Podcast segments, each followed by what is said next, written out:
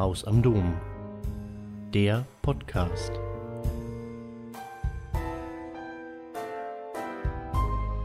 Ich begrüße ganz herzlich den Gast unseres Abends, Markus Meckel. Ich bin also in der DDR aufgewachsen. Mein Vater war, wie eben schon angekündigt, evangelischer Pfarrer und kam eine Woche vor Gründung der DDR nach Deutschland zurück. Und er kam, wie gesagt, Ende 49 aus der Kriegsgefangenschaft in der Sowjetunion zurück. Wenn man sich das einfach mal vorstellt, also ich habe mir das oft vorgestellt, was das für diese Generation bedeutet. Er war dann ab 9. Mai, wie gesagt, äh, da bei Leningrad, weiter nördlich, im Wald in der Kriegsgefangenschaft viereinhalb Jahre und kam zurück. Und die evangelische Kirche suchte damals dringend nach Pastoren, die in den Osten gehen. Und ab 1950 im Januar zwischen Berlin und Frankfurt-Oder wurde er dann Pfarrer, weil er sich dorthin berufen ließ, nachdem er eine Berufung anstand, nach Hannover als Jugendpfarrer zu gehen. Es gab ja dann relativ früh, Anfang der 30er Jahre, erst den Pfarrernotbund und dann die Bekennende Kirche, die im Mai 1934 in Wuppertal-Barmen eine Erklärung, die Barmer Erklärung, verabschiedet hat, in der man sich wehrte vor den Übergriffen des nationalsozialistischen Staates auf die Kirche. Und diese bekennende Kirche, die nicht wirklich gegen den Staat war, aber die gegen diese Übergriffe eintrat und an verschiedenen Stellen deutlich Widerstand leistete. Sie kennen Bonhoeffer, Sie kennen Niemöller und solche Namen. Äh, in dieser Tradition waren dann wichtige kirchenleitende Leute, 45, kamen aus der bekennenden Kirche. Das heißt, diese Leute fanden am Anfang nach 45 das Vertrauen der Sowjetunion, weil sie sagten, das waren keine Nazis. Und deshalb konnten kirchliche Institutionen wie Ausbildungsstätten entstehen, indem man zum Beispiel Abitur machte. Es waren nur drei oder vier, aber immerhin. Äh, in der ganzen DDR. Es gab drei Hochschulen, die dann nach dem Mauerbau entwickelt wurden, wo es man Theologie studieren konnte, völlig unabhängig von staatlichem Einfluss. Und dadurch war es mir dann möglich, als ich nach der zehnten Klasse und eben nicht mit der zwölften Klasse machte man in der DDR Abitur, nachdem ich eben kein Abitur machen konnte, hatte ich die Chance einer solchen kirchlichen Ausbildung und habe dann dort erstmal mein Abitur gemacht, das der Staat nicht anerkannte, das auch übrigens, wenn ich im Westen abgehauen wäre, im Westen anerkannt worden wäre.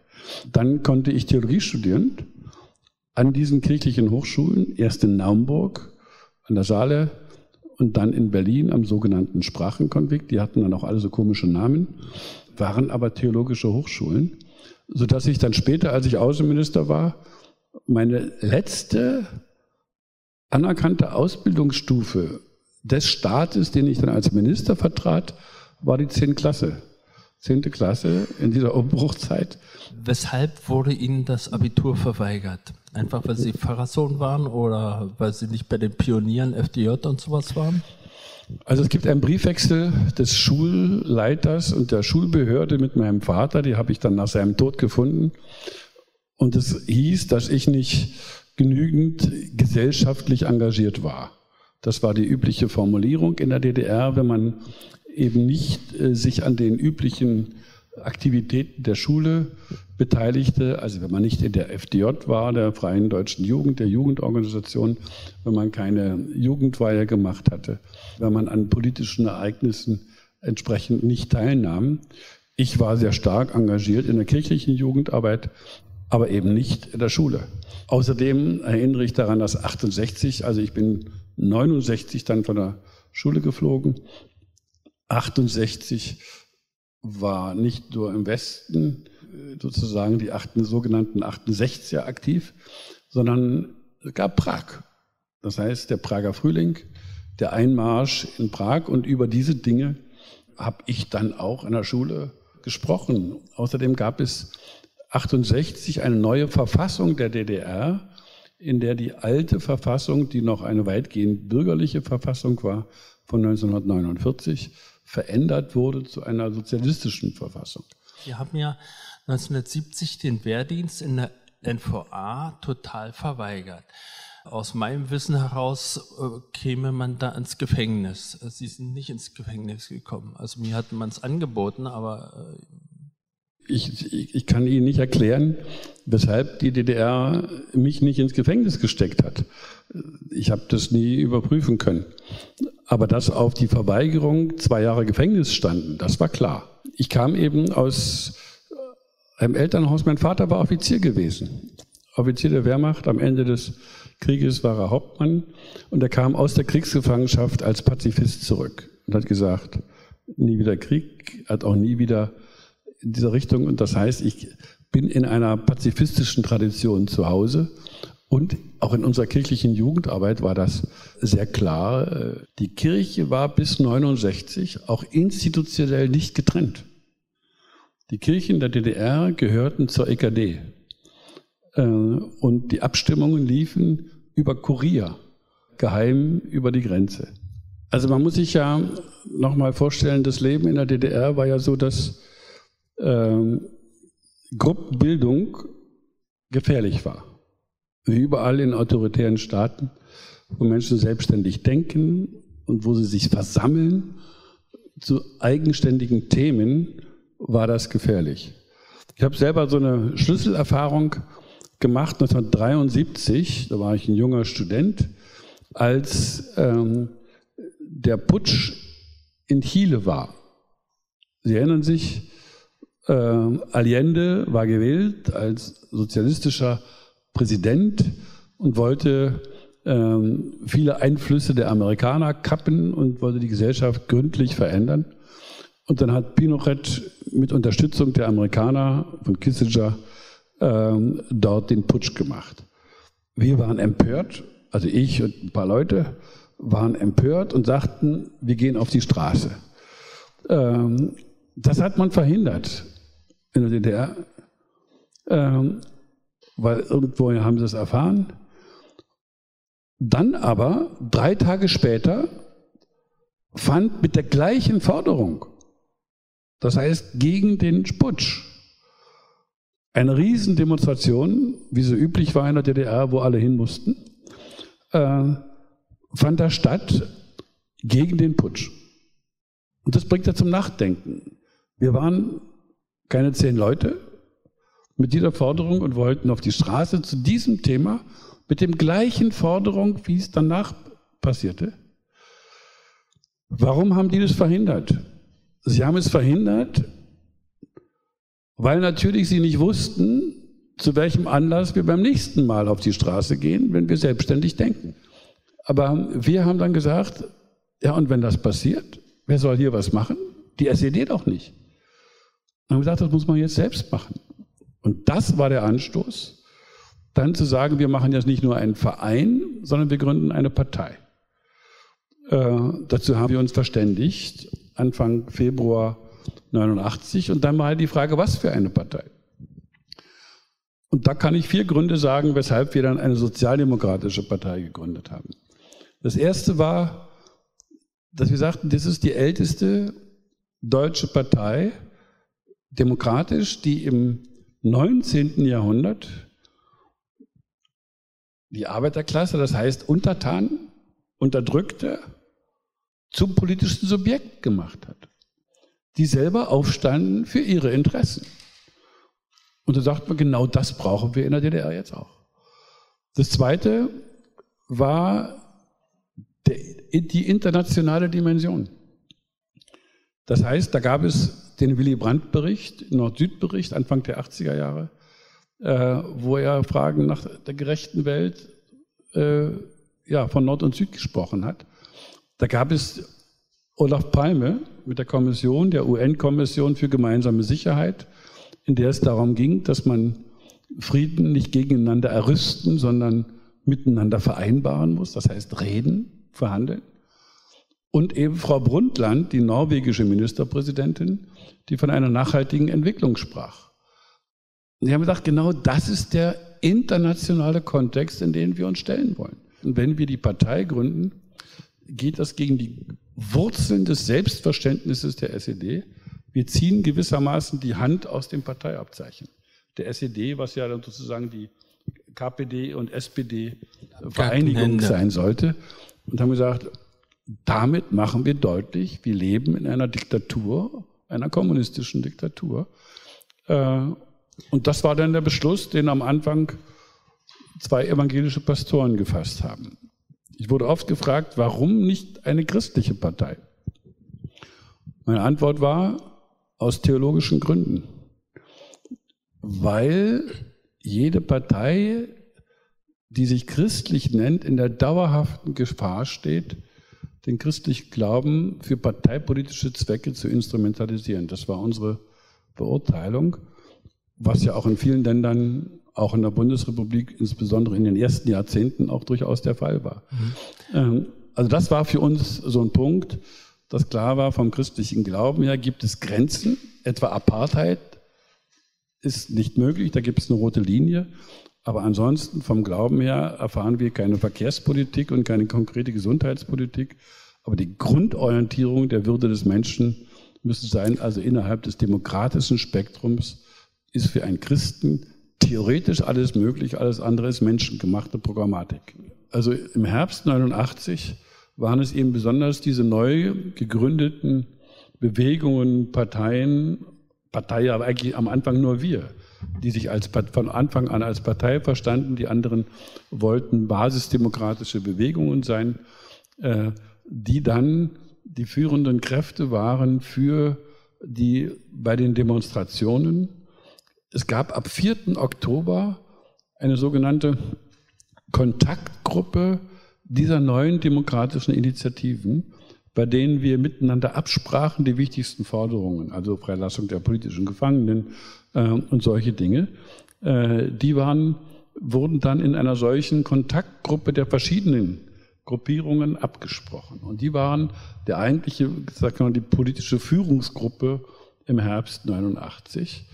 Ähm, und als dann, nachdem, ja, man muss sagen, kurz bevor die Mauer gefallen war, ähm, es war am, also ich selber habe die Forderung des runden Tisches in Februar bei einer, eben am 2. November in Erfurt bei einer Großdemonstration gefordert und gesagt, wir brauchen sowas wie eine, einen runden Tisch jetzt als Verhandlung zwischen uns als demokratischer Opposition mit der kommunistischen Partei, also mit der SED. Ähm, und das war im Schwange in der Diskussion. Äh, dann haben wir in den Tagen vor dem 9. November ähm, das vorbereitet, eine Erklärung. Denn am 10. November morgens um 8 tagte diese Kontaktgruppe und hat das beschlossen. Und in der Nacht vorher war die Mauer gefallen.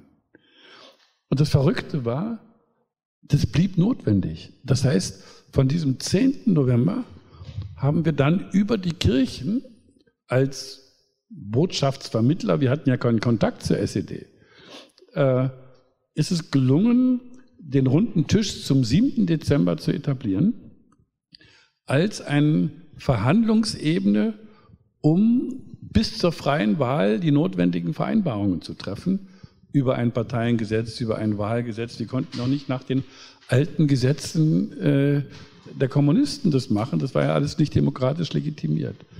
Äh, sodass dann am 18. März das zustande kam. Und da, für diesen Prozess, wo im Herbst dann als die Perspektive der Wahl kam, diese verschiedenen Gruppierungen sich auch zu Parteien machten. Also wie gesagt, Bündnis 90 nannte sich zwar nicht Partei, aber hat die Kriterien erfüllt. Demokratischer Aufbruch und äh, andere haben sich dann im Laufe des Dezember, Januar äh, gegründet, weil klar war, man muss gewählt werden können. Und äh, in dieser Phase war, hatten wir Mitte Januar eine große Konferenz am Alexanderplatz in dieser Kongresshalle, wo es erste Mal gelang, und ich bin heute noch stolz darauf, dass uns das gelungen ist, in einem Vierteljahr dieser Vorbereitung, in diesen chaotischen Abläufen, äh, dass aus fast allen Kreisen der DDR Delegierte in, da waren und wir sozusagen als politische Kraft damit öffentlich wahrnehmbar waren. Und wie das so ist, Journalie, also die, die Medien, äh, schreiben ein hoch. Man sagt, da ist die neue politische Kraft. Mhm. Äh, weil ja. wir die einzigen waren, die in dieser Weise präsent waren. Und dann aber kurz danach, und das ist wichtig, weil ja die, die Frage war, wie es zu, dazu kam, zu dieser Veränderung. Ähm, die CDU West stand ja auch vor der Frage, wie sie sich orientiert, wenn die Perspektive der deutschen Einheit ist. Wir hatten zwischendurch schon ab Dezember formelle Absprachen mit der SPD West. Aber am runden Tisch, und so war die Absprache, und so waren die Verhandlungen, ähnlich wie es in, vorher in Polen war und in Ungarn, da war die Zusammensetzung so, dass man sagte, auf der einen Seite sitzt die SED mit den Blockparteien, das heißt die Herrschenden, und auf der anderen Seite die neuen demokratischen Initiativen. Ähm, und das war noch am 7. Dezember. Und im Laufe der nächsten vier Wochen versuchte Lothar de Maizière und versuchten die Liberalen, sich immer ein bisschen weiter wegzubewegen von der SED, weil sie sagten, mit denen wollen wir lieber nichts zu tun haben. Weil sie wussten, es geht auf Wahlen zu. Ähm, aber Lothar Rühe, damals Generalsekretär der West-CDU, wollte mit diesen, ja, waren ja faktisch immer Verbündete der SED gewesen, die Ost-CDU, wollte mit denen nichts zu tun haben. Und dann wurde ihnen übrigens von Manfred Stolpe, nicht zuletzt, empfohlen, sich doch mit der Ost-CDU zu verbünden. Denn die Ost-CDU hatte Geld, das hatte sie immer gekriegt von der SED, genauso die Liberalen, also alle Blockparteien, die hatten Zeitungen, die hatten Funktionäre, die hatten überall ihre Leute. Das heißt, die hatten feste Strukturen, was weder Bündnis 90 noch wir hatten. Das heißt, wir waren im Verhältnis total schwach. Ähm, und das hat Kohl begriffen. Und dann haben sie Ende Januar die sogenannte Allianz für Deutsche Einheit, Allianz für Deutschland hieß sie, gegründet. Das heißt, das Bündnis der Ost-CDU, und ich habe immer gesagt, als Weißwäscher, äh, den demokratischen Aufbruch, damit sie auch was Neues dabei haben, und die DSU, die mit Initiative der CSU in Leipzig gegründet worden war. Ähm, die, dieses Bündnis war dann sozusagen die Allianz für Deutschland. Und die haben dann Wahlkampf gemacht und haben die Wahl gewonnen. Und wer hat die Wahl gewonnen? Die Parteien, die im Westen die Bundesregierung bildeten. Denn die Menschen haben doch nicht Lothar de Maizière gewählt, den kannten die gar nicht. Ähm, und auch nicht die liberalen Führungsleute in der DDR, die waren auch nicht bekannt. Fallen mir heute noch kaum Namen ein. Äh, sondern die haben gesagt, und das habe ich im Wahlkampf auch erlebt, so, Willy Brandt war dann auch mit unterwegs im Wahlkampf. Und ich habe erlebt, wie ein älteres Ehepaar im Februar auf Willy Brandt zuging und sagte, wir würden Sie ja so gerne wählen. Und sie sagten ihn, dabei war der gar nicht, stand er gar nicht zur Wahl, sondern nur die Ost-SPD. Also da, da verschwamm das schon. Äh, wir würden Sie ja so gerne wählen. Aber diesmal müssen wir die CDU wählen, denn die CDU hat das Geld. Das heißt, die Begriffsverwirrung war immens. Denn ich habe damals immer gesagt, aber das haben die Leute nicht kapiert. Habe gesagt, wenn eine Partei das Geld hat, dann hat es die PDS. Weil die natürlich aus den alten Sachen das Geld zusammengeklaubt hat. Aber im Westen hat nicht die Partei das Geld, sondern wer die Wahl gewinnt, der verwaltet mhm. den Haushalt. Gut. Das haben aber die Leute nicht verstanden, mhm. weil sie immer gelernt haben in der Schule, die SED ist die Partei der Arbeiterklasse, die CDU ist die Partei des Kapitals und die Sozialdemokraten sind die Verräter der Arbeiterklasse. Und wer das umdreht, weil man die SED nicht mehr will, der will natürlich dann die Partei des Kapitals. So einfach ist das.